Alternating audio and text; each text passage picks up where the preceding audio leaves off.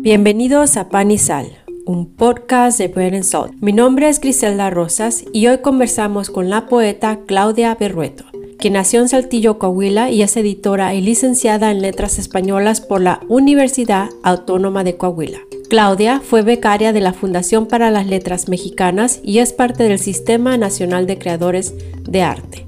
Ha publicado varios libros, Polvo Doméstico, Costilla Flotante, su antología personal y Sesco. Obtuvo Premio Nacional de Poesía en Tijuana y el Premio Iberoamericano Bellas Artes de Poesía Carlos Pellicer.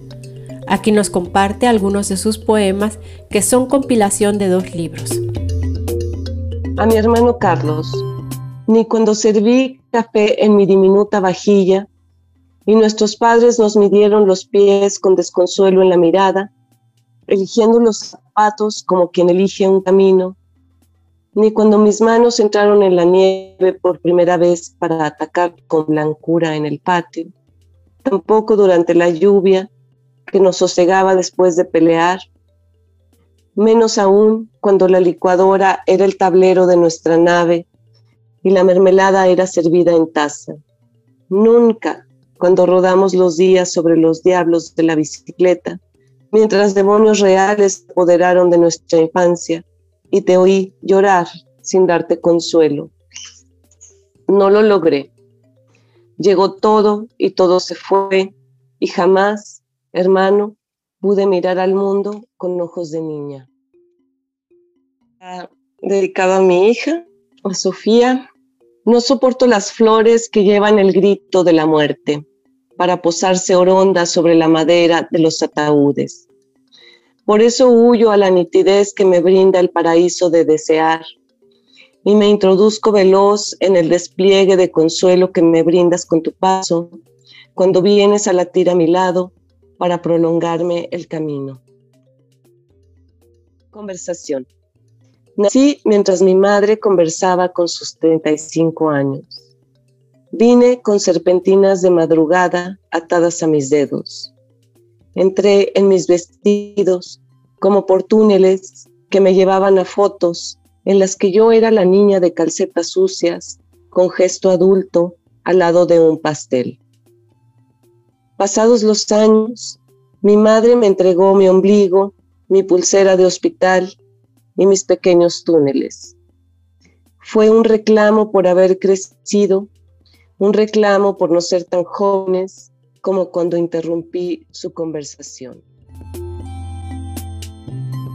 Su primer encuentro con la necesidad de escribir poesía se dio cuando estaba embarazada y sentía que necesitaba un cuerpo más para decir lo que éste le impedía, y hasta ahora su otro cuerpo ha sido la escritura además de su gran encuentro con la música. Bienvenida Claudia. Llegué a la poesía más por la música que por la poesía. Eh, yo escuchaba rock y me gustaba mucho, por ejemplo, este, pues, eh, por ejemplo, las letras de Lou Reed, ¿no? Y yo decía, ay, qué padre, o sea, lo que le está haciendo es una expresión muy interesante, lo que está diciendo es que esto, yo quiero hacer esto, yo quiero hacer eso, quiero hacer lo que él hace en la música, pero yo nunca aprendí a tocar ningún instrumento, eh, intenté con la batería alguna vez, no pude, no, no tengo nada de coordinación, este, nunca estuve en clases de guitarra, entonces yo decía, bueno, pues es que no puedo hacer música, pero pues la poesía es música, es ritmo, ¿no? Entonces dije, bueno, pues quiero ser como una cantante, pero sin música, sin música como, como tal, ¿no? O sea, entonces, pues llegué ahí más por, las, por la música que yo escuchaba que, que por las lecturas, porque sí empecé a leer eh, poesía en, no sé, la secundaria, eh, pero realmente escuchaba más música entonces. Quisiera leer este poema que es de los poemas de Alain Staley, que bueno, tuvo una muerte bastante trágica porque él era adicto a la heroína y murió muy joven. Este poema tiene un epígrafe de Alice in Chains, su, su banda, que dice, vivo para ti, pero no estoy vivo. Uno, a lo largo del día me concedo inmolaciones. Enciendo mi cadáver andante y lo apago a los pocos minutos, como una pira india. Entrego mis huesos al martillazo limpio. Trenes me besan al pie de la cama. Al vacío voy con el cuerpo extendido para que estalle bien mi abrazo. Y al final, en cada una de ellas, encuentro siempre tus ojos de 34 años muriendo sobre un sillón. Y bueno, pues creo que al final, pues se tocaron, ¿no? Se tocaron estas, dos cosas y fue una, fue una experiencia padrísima, ¿no? Este, querer, eh, más bien saber qué, qué querías hacer. O sea, yo quiero ser como, este, yo quería hacer esto como te digo, de, por ejemplo, de Lou Reed o por ejemplo de Jim Morrison o, en fin, ¿no? Entonces, para mí fue muy, fue muy interesante, este, pues intentarlo y echar a perder y buscar más lecturas para estar, este, pues sí, como alimentando todo esto, ¿no? Porque bueno, pues es verdad, es una verdad muy grande y todos lo sabemos que este, quien quiera, quien quiera escribir, este, tiene que leer, ¿no? ¿A quién te gusta? ¿Quién estás leyendo ahora? Ahora estoy eh, releyendo a Ramón López Velarde porque este año, en unos días, la semana que entra es el centenario de su, de su muerte. Y bueno, pues es el gran poeta mexicano que inauguró la, la poesía moderna en, México, ¿no?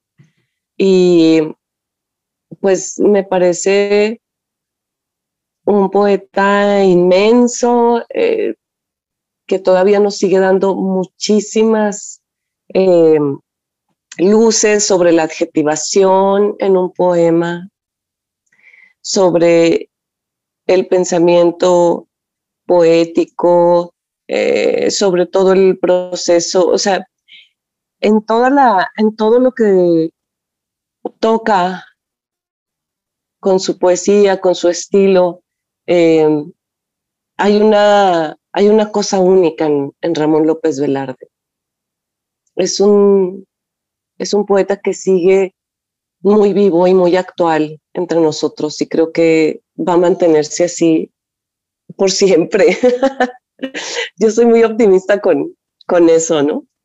Es, es un poeta muy querido y es muy misterioso y es eh, también muy gracioso, o sea, tiene mucho sentido del humor también y despierta una ternura increíble en, en los lectores y también miedos, ¿no? En sus, en sus poemas, con sus imágenes, en fin, toca todo, va por todos lados, es tan vasto el poeta Ramón López Velarde. Y bueno, pues este año es para conmemorar su muerte y celebrar su poesía por todo lo alto, ¿no? Entonces, ahorita estoy, estoy releyendo al maestro.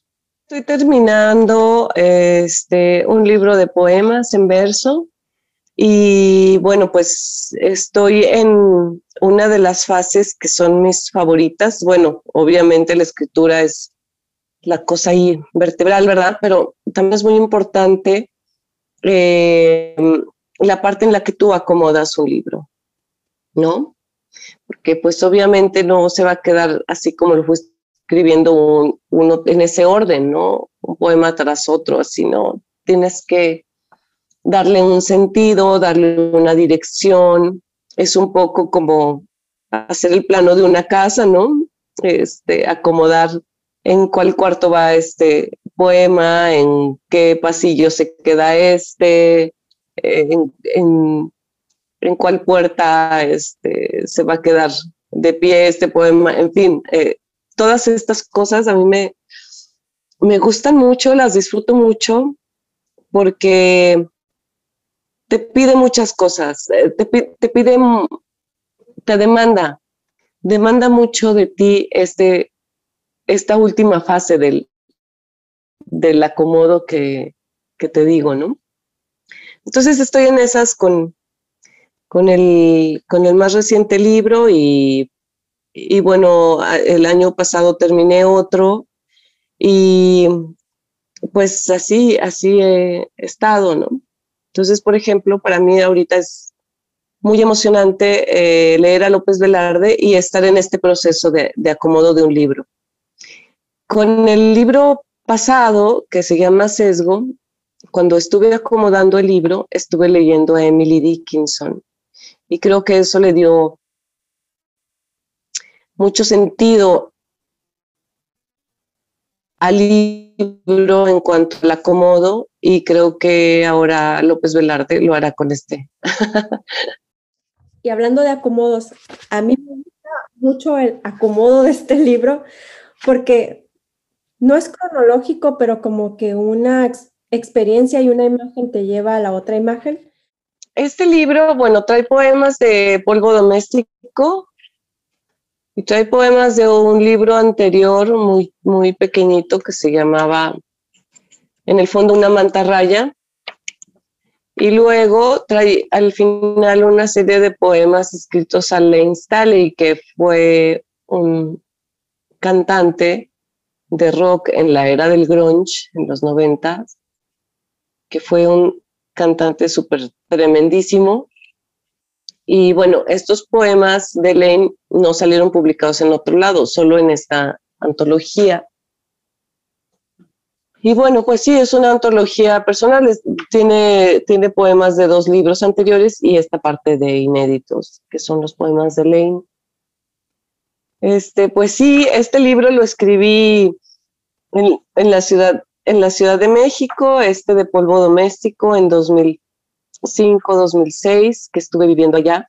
Y pues este libro lo quiero mucho porque fue un momento muy bonito en, en el que pasó toda esta experiencia de estar conviviendo con poetas de mi edad y estar principalmente con maestro increíble maravilloso, hermoso, generoso, eh, inolvidable como lo es Antonio del Toro.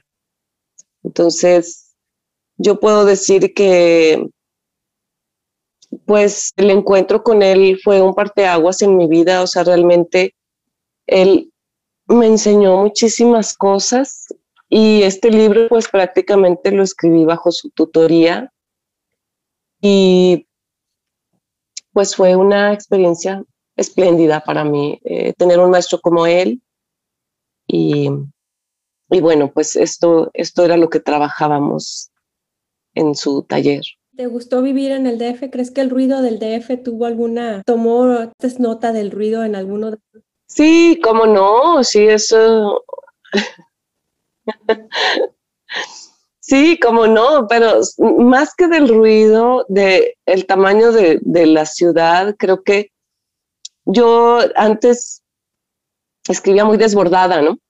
Eh, escribía eh, como prosa poética y muy desbordada y entonces y entonces vivir allá creo que me enseñó a replegar y a ser breve y, ¿me entiendes? Como, como a contener más y no estar escribiendo así toda la página, ¿no? Sino que a ver más, a buscar más la economía de, del lenguaje, pero al mismo tiempo que fuera rotundo, en, en fin, como estos ajustes que creo que obedecieron al hecho de estar viviendo en una ciudad tan grande, ¿no?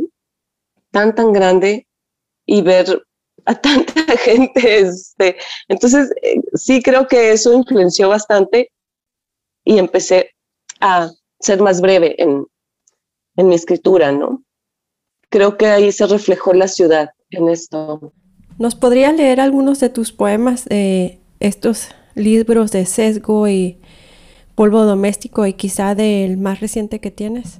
Este poema que se llama Música de filtración, que bueno, pues tiene que ver con todo, con las lluvias, ¿no? Que pues que no suceden muy a menudo en este paisaje, pero que cuando suceden, pues a mí me, me ponen muy nerviosa.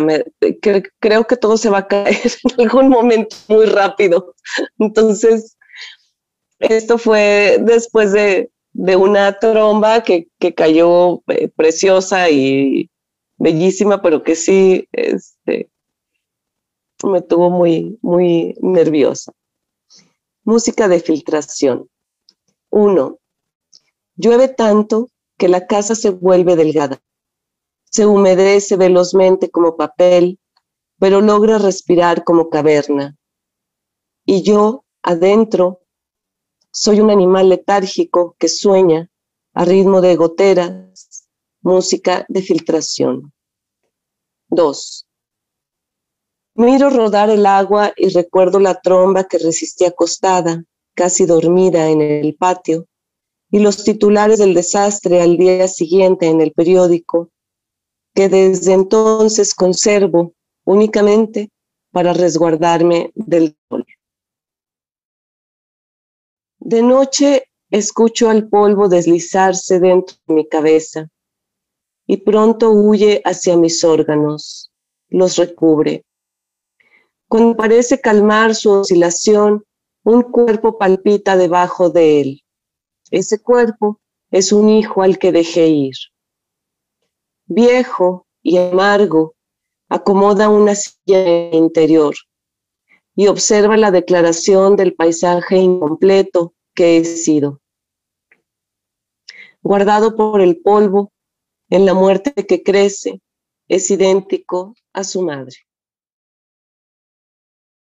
Tiene un epígrafe de Efraín Huerta que dice así, estos hombres tatuados, ojos como diamantes, bruscas bocas de odio más insomnio, algunas rosas o azucenas en las manos y una desesperante ráfaga de sudor, son los que tienen en vez de corazón un perro enloquecido.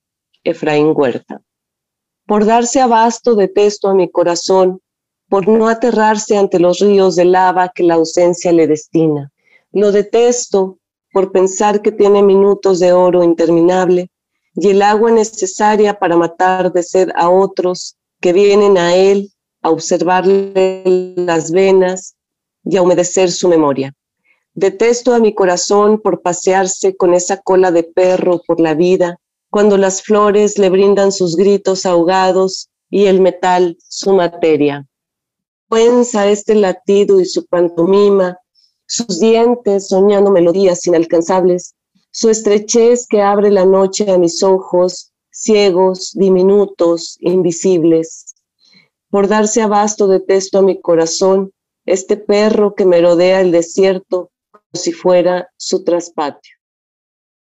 Miro el desierto y sé que mi corazón boquinegro nunca mordió de manera apropiada, pero vendrá su propia fauna cadavérica a masticarlo, llena de certera luz. Toca mis ojos con las llaves de tu casa, con los animales que más te hechizaron. Con ese cuchillo dame de nuevo el habla, lávame con vino, tiéndeme a llorar bajo el sol requemado. La vida, para mí siempre, llevó luto profundo. Mi boca es un pantano de devoción, manca y coja, desvaría sobre los manteles que extiendo. Su asedia se apodera de las catacumbas de mi cama, abreva en los cuencos de duda y pequeñez. Repliego las velas del barco hipnotizado de mi cuerpo y lo anclo en la tarde. Atrás quedan los puños de las horas y el agua hablándome en innumerables idiomas las máquinas y su alarde sin fin, atrás la infancia, su catatonia y la música curada madrugada que fui, atrás la estrella que descifra el encendido paso con el que mi corazón desaparece y te señala. Un agradecimiento muy especial a la poeta Claudia Berrueto por compartir su poesía, su talento y su gran corazón. Gracias.